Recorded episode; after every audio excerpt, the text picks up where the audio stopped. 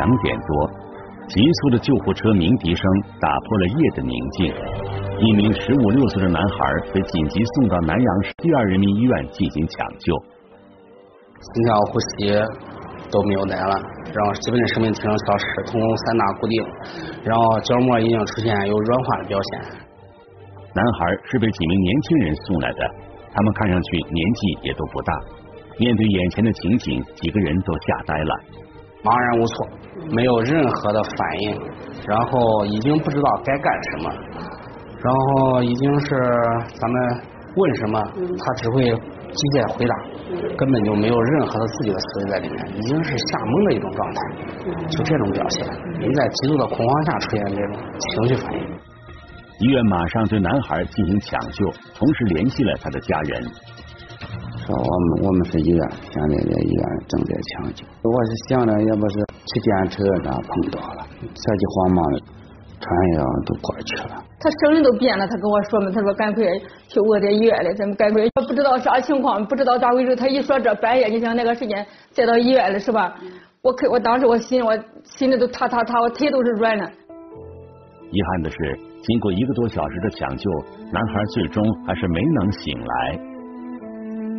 医生都说不行，当时我魂都上天了，路都走不动，突然到那样活蹦乱跳的人，你想，一下子呢孩子已经躺在那里，已经已经没有了。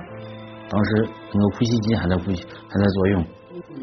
我姐见到孩子躺在病床的那一刻，后来我帮他扶着出来。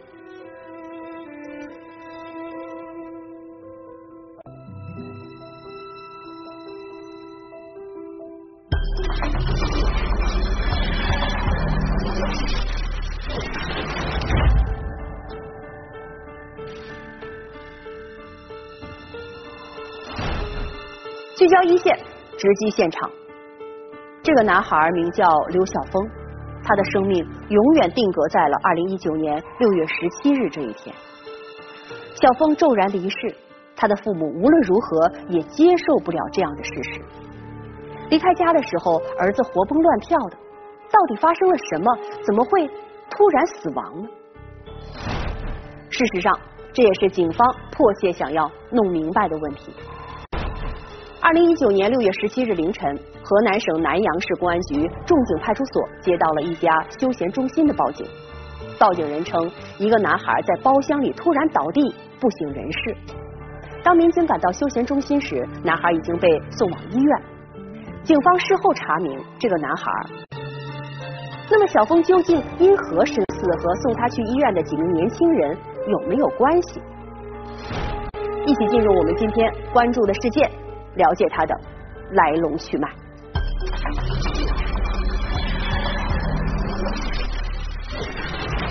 一次聚会竟以悲剧收场。他们是先喝的啤酒，然后中间跳舞唱歌，大约也就是一个小时左右吧。这个刘峰突然倒地，生命瞬间凋零，家庭支离破碎。事件因何而起？谁该为此负责？永别的聚会，一线正在播出。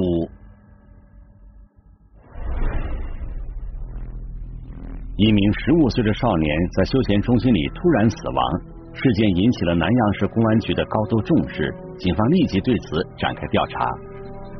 我们这个工作是同时进行啊，一方面这个汇报我们大地分局相关领导。再一个，同时的通知了那个刑事纪律人员，还有这个到他这个 KTV，他这个娱乐房间到那去这个调查。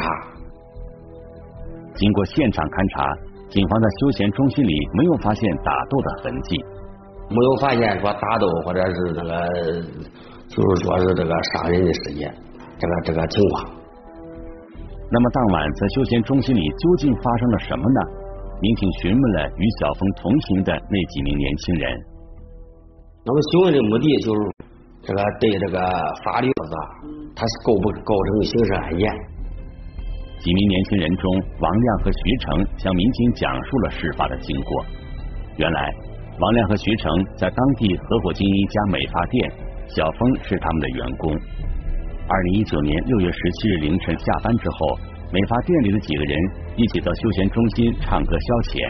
据王亮说，在休闲中心玩了大约一个小时后，他和徐成离开包间，到另外一个房间商量事情。过了一会儿，他们俩突然听到外面有喊叫声，于是他们回到了原来的包间，发现包间空无一人。随后，王亮和徐成跑到一楼大厅，看到小方地上有人正在对他进行急救。他们是先喝的啤酒，然后中间都是这个跳舞唱歌啊，啊，大约也都是一个小时左右吧。这个刘峰突然倒地。啊，具体的当时这个因为啥，这个诱因是啥，他们也不太清楚。留在包间里的一名当事人李旭说：“小峰当晚先喝了点酒，然后又跳了一会儿舞，便坐在沙发上休息。又过了几分钟，小峰突然从沙发上滑了下来，倒在了地上。他们以为是屋里太闷导致小峰晕倒，所以就把他抬到了外面。”因为当时不天热嘛，感觉说是不是说是闷住了，或者是有啥这个这个其他特殊情况，接着他们就说打幺二零。警方随后调取了休闲中心的监控录像。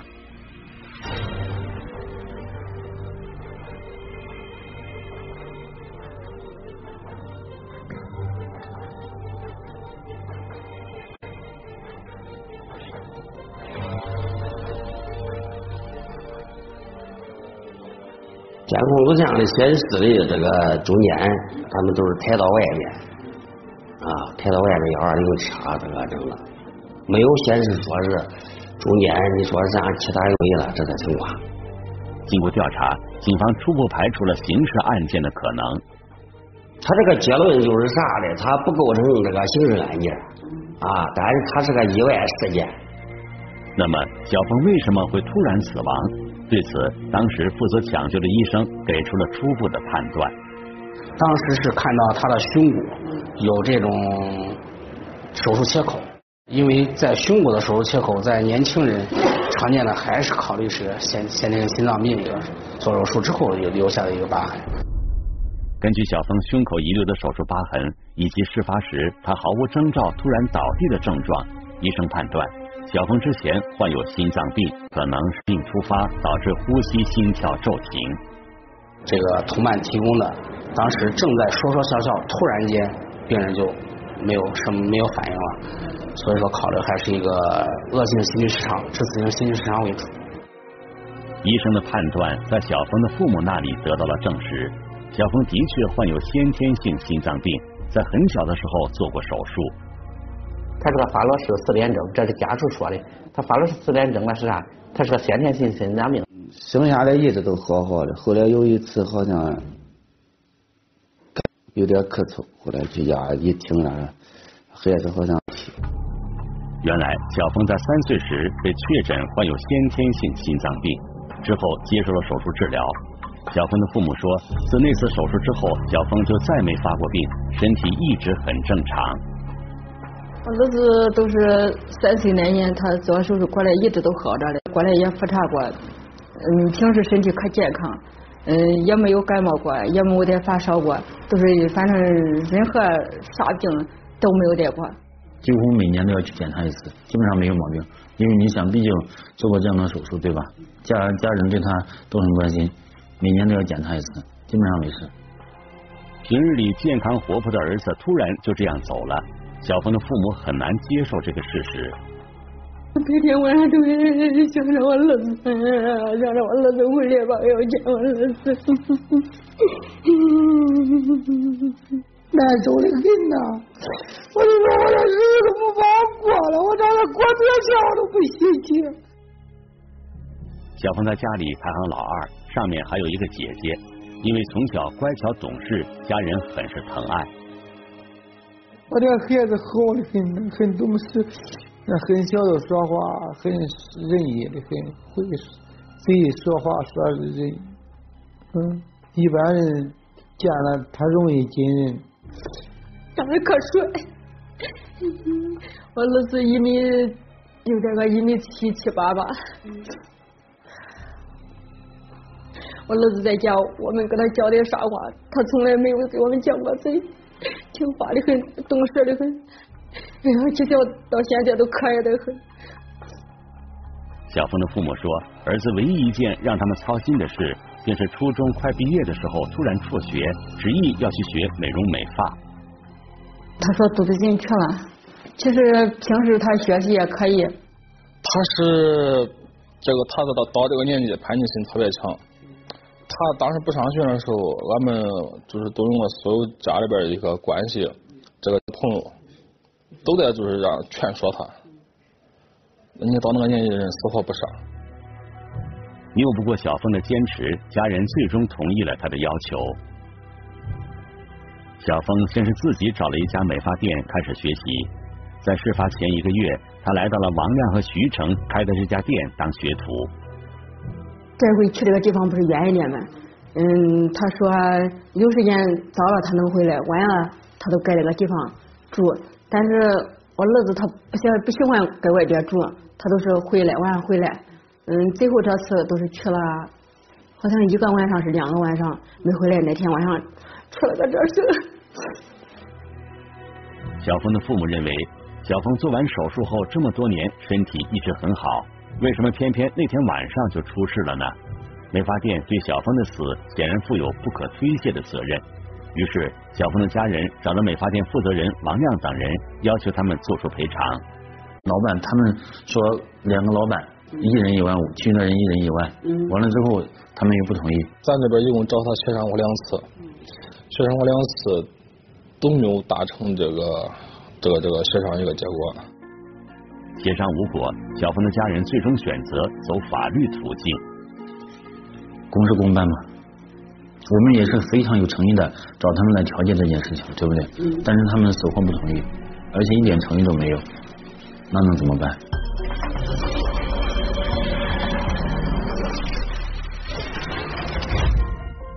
小峰的家人认为，对于小峰的死，美发店王亮等推卸的责任应当赔偿。此外，小峰是一名十五岁的未成年人。休闲中心未能尽到相应的审查义务，就允许小峰进入。对于小峰的死，休闲中心也应当承担一部分责任。于是，小峰的父母一纸诉状，将休闲中心以及美发店徐成等与小峰同行的几个人一起告上了法庭，对小峰的意外身亡作出赔偿。那么，小峰父母的诉讼请求能否得到法庭的支持？告方对于自己的行为又将做出怎样的辩护呢？我们来听听本案涉及的相关各方声音，解开疑问，还原真相。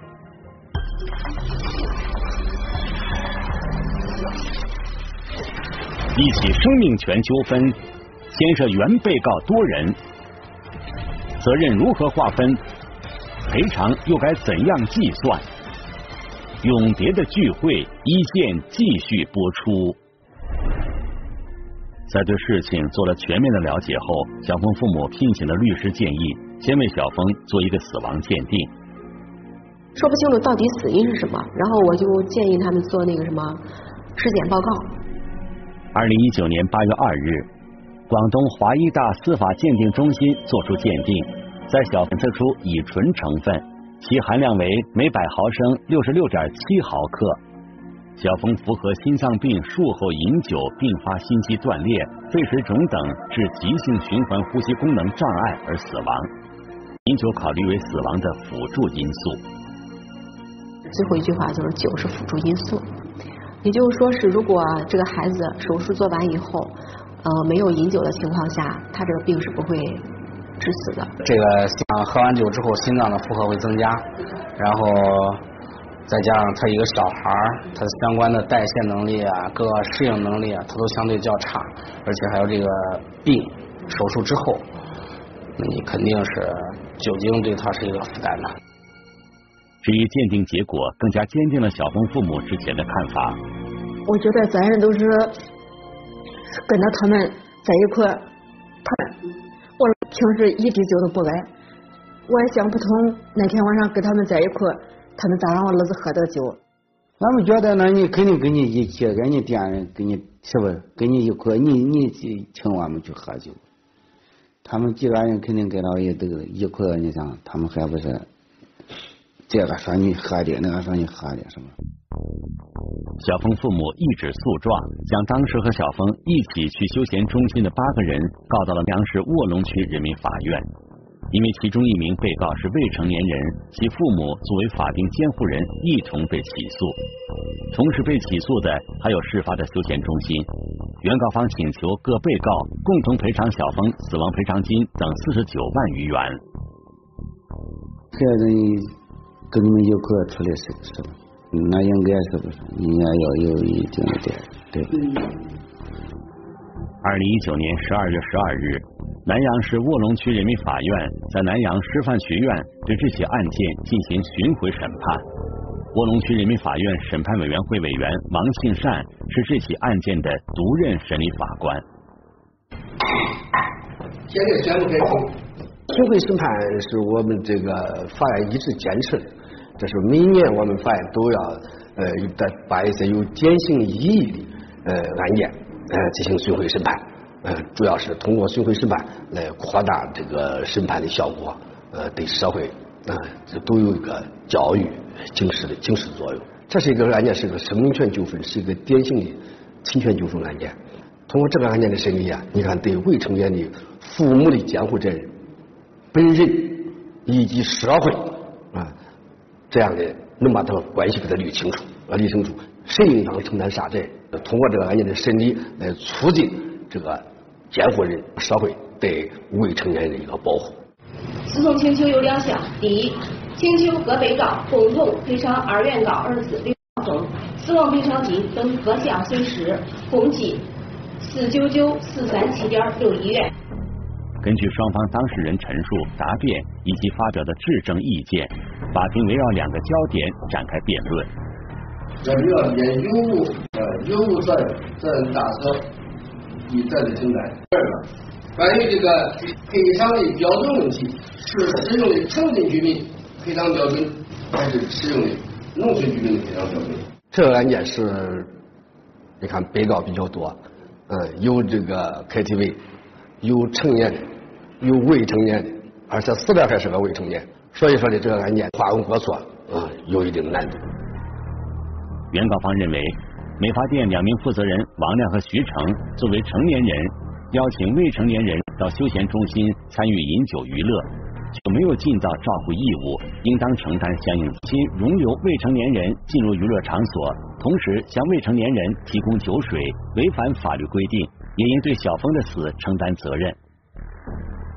就是那两个雇主，第一个是违反了劳动法的规定，就是。雇佣了未成年人、未满十六岁的人作为这个雇徒。第二个就是说，他们确实违反了这未成年人保护法，也就是未成年人保护法第六条嘛，明确的规定，各社会团体，包括一切的未成年人的法定成年的公民，有共同对未成年人保护这样的一个责任。同时，原告方也承认自己有过错，因此。也愿意承担一部分责任。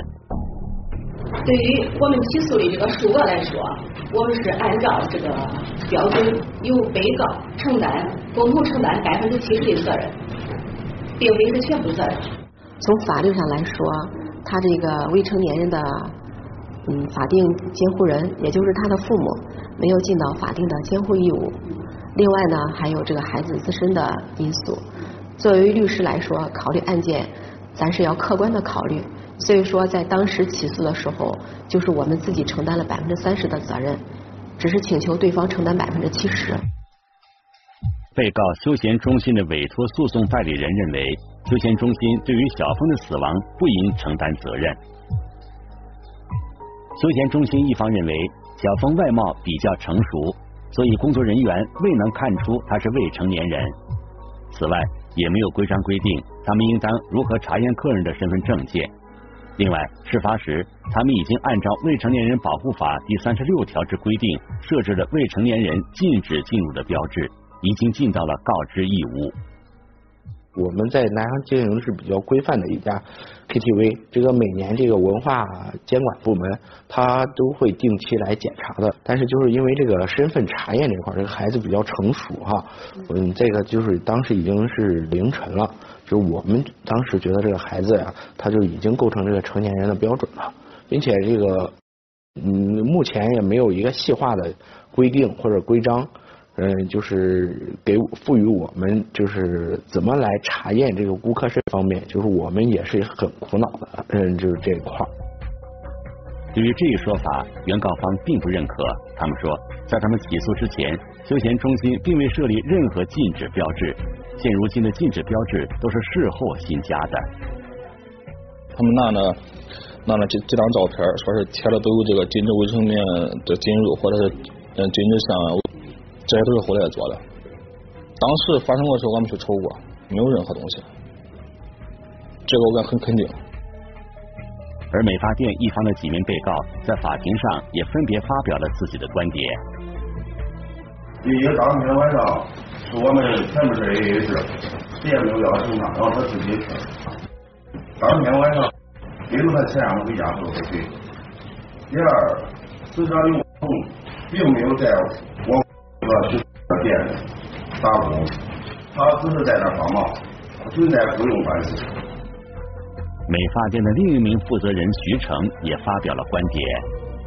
死者刘红发生了嗯死亡死亡第一时间的时候，我们及时抢救，及时的拨打幺二零，然后刘红死亡死亡的时候是手未半，父母未尽到监护职责，要尽到主要责任。第二，他他自身也有心脏病，但是我们并并不知情，所以他自身也有过错，也要承担主要责任。王亮和徐成还表示，关于喝酒，当初他们和在场的其他人都对小峰进行过劝阻。我跟他说，我不要了他们钱，基本上我不要了，我说过，因为包括他们，我都我都是，你想给只要是给一块，那都得稍相互照应，嗯。不是这个意思，不敢玩这个。此外，几名被告还表示，小峰当时虽然喝了酒，但喝的并不多。两罐，两罐两罐两罐，两罐多一点。对。呃，其中我的有两个当事人认为，当时就是喝了啤酒两小罐，按正常人来说，根本达不到，就是说因为是醉酒导致就是这个意外事故发生这种情况。李小强是当晚参与聚会的其中四名被告的委托代理人，他认为他代理的四名被告不应当承担赔偿责任。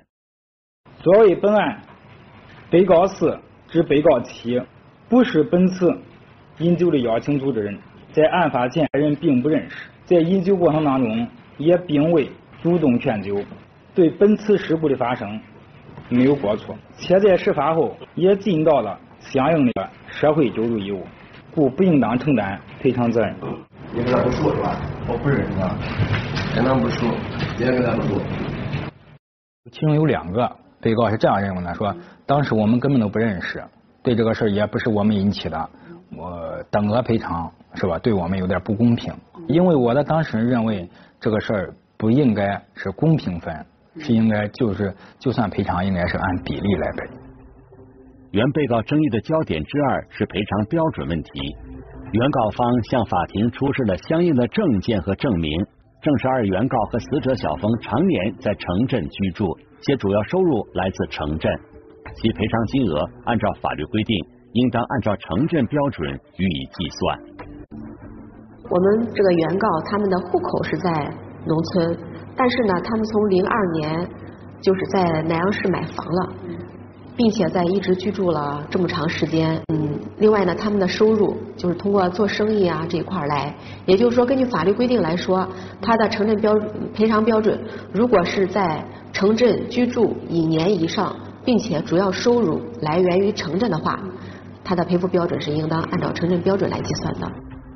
但是各被告一致认为，本案应当以农村标偿数额。呃，关于第二点这个赔偿标准的问题。我们认为现有证据无法证明原告的主要收入来源于城镇，应当按照农村标准计算。我们认为其提供的规划许可申请及村委证明工资收入来源不足以证据证明其是城镇常住居民，故应当按照农村标准来计算赔偿数额。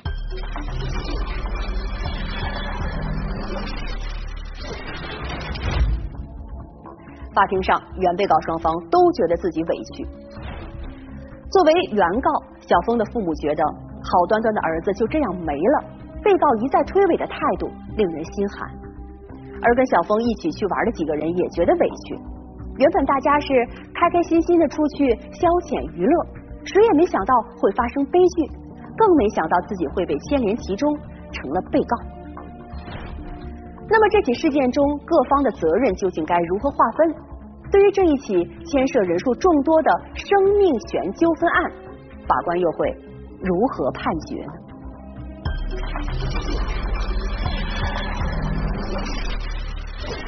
厘清责任，分清过错，法官依法作出判决，案件落下帷幕，教训发人深省。永别的聚会一线继续播出。经过三个多小时的庭审，原被告双方充分发表了自己的意见，法官王庆善也理清了案件审理的思路。本案是一桩典型的民事侵权案件，《侵权责任法》第六条规定，行为人因过错侵害他人民事权益，应当承担侵权责任。这就决定了这类侵权案件要使用的是过错原则。那么这里个这个案件呢，那就要看一看各方的过错在哪里。法庭认为，死者明知自己有先天性心脏病，还大量饮酒，其本人对悲剧发生首先存在过错。因为说他这个作为这个案件来讲，经过他尸检的时候，尸检的时候发现他的酒精量含这个每百毫升的含六十六点七。这说明我也说，他喝的酒量，他的量是不小的。另外，作为小峰的法定监护人，小峰的父母未尽到监护职责，对孩子的死亡也应承担相应责任。一个未成年孩子在外边夜不归宿，你这这作为父母亲的，你也不管束，这是失职啊，这是一种失职。所以说，实际上他父母亲本人啊，他父母亲应该对他。儿子的死亡也是有过错的，啊，也是有过错的，这是原告方的。而对于被告方，法庭认为，首先，事发的休闲中心存在明显过错。未成年人保护法第三十六条规定，营业性歌舞娱乐场所不得允许未成年人进入，经营者应当在显著位置设置未成年人进入标志。这个难以判明是否已成年的，应当要求其出示身份证件。第三十七条规定，禁止向未成年人出售烟酒，经营者应当在显著位置设置不向未成年人出售烟酒的标志。作为你这 KTV，你不能只顾赚钱。在这一群孩子当中，有两个孩子都是未成年人，那其中一个啊，其中一个还十三岁，个子很不高，那一眼都能看出来都不成年，是吧？所以说，而且呢，这个你这个 KTV 的，在他们去消费的时候，你还给他送送了一箱酒，给他送了一箱酒。所以说，你这个这，所以说这个 KTV 中心呢，对于这个刘小峰的死亡，他也是有有过错的，有责任的。同时，《未成年人保护法》第三十八条规定，任何组织或者个人不得招用未满十六周岁的未成年人，因此。美发店负责人王亮、徐成对悲剧发生也有不可推卸的责任。其他同行人员因为大多已成年，未对小峰尽到保护义务，也应承担相应责任。在这个包间他们喝酒喝酒的时候，也没有证据能够证明刘峰在喝酒的时候进行过劝阻，所以说，也他几个人也有过错。关于赔偿标准，法庭认为应该按照城镇赔偿标准计算赔偿金额。这个犯有呃，不能说以户籍为准啊，不能以户籍户籍为准。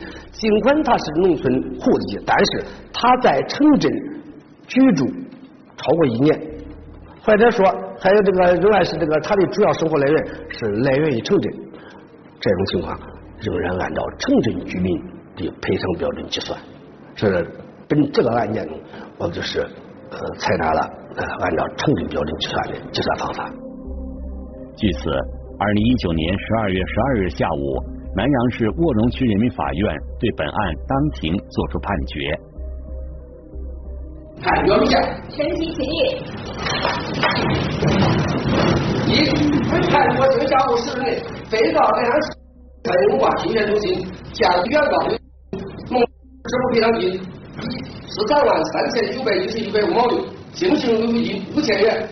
二、本判决生效后十日内，被告王每人各自向蒙支付赔偿金三万三千四百七十七块八毛九，经行维护金一千二百五十元。第三，本判决生效后十日内，被告李每人各自向刘某支付赔偿金一万三千三百九十一块一毛六，经行维护金五百元。四，驳回原告其他诉讼请求。原告方责任较大，承担对于这个责任的问题，他应当承担百分之六十。而对于这个王某和徐某两个老板啊，他过错有次之啊，每人承担百分之五的责任。剩下这五个啊未成年人啊，五个成年人，他们各自承担百分之二的责任。这个十三岁那个未成年的魏某啊，不承担赔偿责任。KTV 中心他承担百分之二十的赔偿责任。法院的判决为这起案件画上了句号。然而，对于小峰的家人来说，多少赔偿款也难以弥补丧子之痛。哎呀，我现在我想着我的孙就没有了，那多少钱？哎呀，我的心不知道。你要贷到钱，孩孩孩子没有了，贷到钱。小峰的姐夫说，过段时间他要带岳父岳母出去走走，希望他们能早日从悲痛中走出。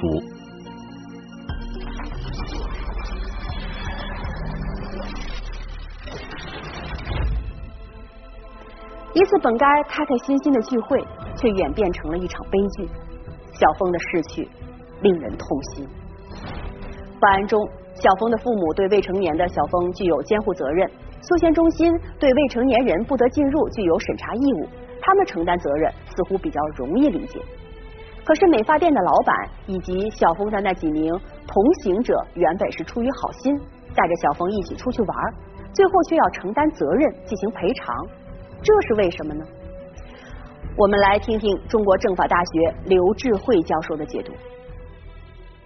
应当是从侵权责任来讲，如果说他的老板和同事，嗯，他是应该有一个，比如说，嗯，积极的或者作为的义务，或者消极的不作为的义务。他该作为的没有作为，或者说，嗯，应该不作为的他作为了，那相当于都是违反呢，呃，这个义务，那就引造成损害，就应当承担责任的。那对于这个本案当中，这个老板跟他的这个同事来讲，这相当于是也是带着，嗯，这个。呃，这个未成年人就是这个本案当中这个未成年人，他们一起去 KTV 玩。那因为是带着未成年人，相当于他这个先前的这个行为，就使得他产生了一个对他带出去的这些人的一个注意义务。那如果没有尽到这样的注意义务的话，那也是需要承担责任的。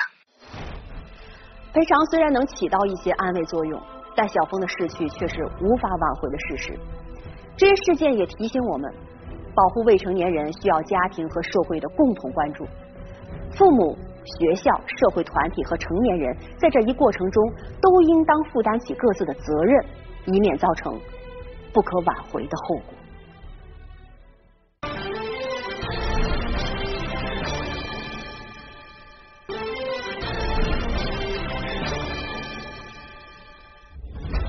如果你想了解更多法治资讯，可以在微博中搜索“一线”，关注我们的官方账号。这里是一线，我是琪琪，咱们下期节目再见。